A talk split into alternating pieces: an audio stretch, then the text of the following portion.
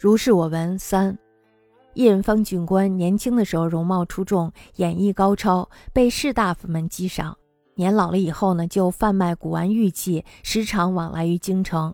他曾经呢，照着镜子感叹道：“方俊官呀，方俊官，你既然成了这个样子，谁能想到当年也曾是能歌善舞、倾倒一时的人呢？”倪江呢，这时候就作感旧诗说。骆驼江湖鬓欲丝，红牙暗曲记当时。庄生蝴蝶归何处？惆怅残花剩一枝。这就是为方俊官写的。方俊官呢说，他本来是一个儒家子弟，十三四岁的时候呢，在乡塾读书，忽然间呢，就梦到了在笙歌花烛中被人拥入了闺房。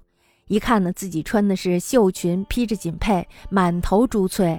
低头一看呢，两只脚都是纤纤细细的弯弓样子，俨然是一个新婚少妇，惊疑不定，不知道该怎么办才好。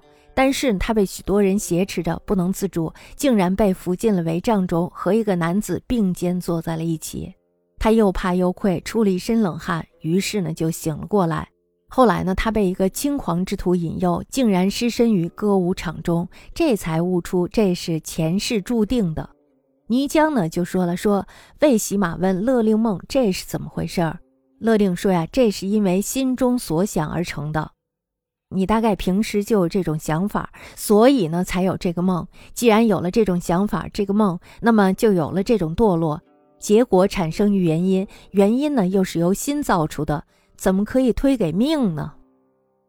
我觉得这种人沉沦下贱，应该也是前生罪孽的报应。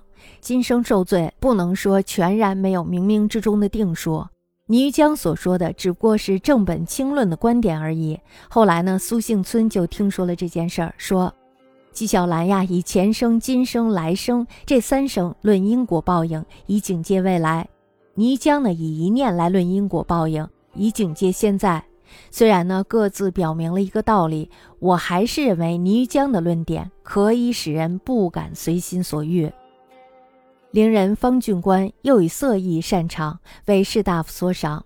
劳尔泛于骨气，时往来京师，常览经自叹曰：“方俊观乃作此状，谁信曾武山歌善，倾倒一时也？”倪江感旧诗曰：“骆驼江湖鬓欲丝，红牙暗曲记当时。庄生蝴蝶归何处？惆怅残花剩一枝。”即为郡官作也。郡官自言本儒家子，年十三四岁时在乡塾读书，忽梦为笙歌花烛拥入闺榻，自顾则绣裙锦佩，珠翠满头，俯视双足，亦纤纤作弓弯样，俨然一心腹矣。惊疑错愕，莫知所为。然为众手挟持，不能自主，竟被俘入围中，与男子并肩坐，且骇且愧，既憾而悟。后为狂且所诱，竟失身歌舞之场，乃吾事皆前定也。于将曰：“备喜马问乐令梦，乐云是想。汝待即有事想，乃有失梦；既有事想失梦，乃有失堕落。果自因生，因由心造，安可为诸宿命也？余为此辈沉沦见会，当以前身业报受在今生，未可谓全无名数。”余将所言持正本清源之论耳。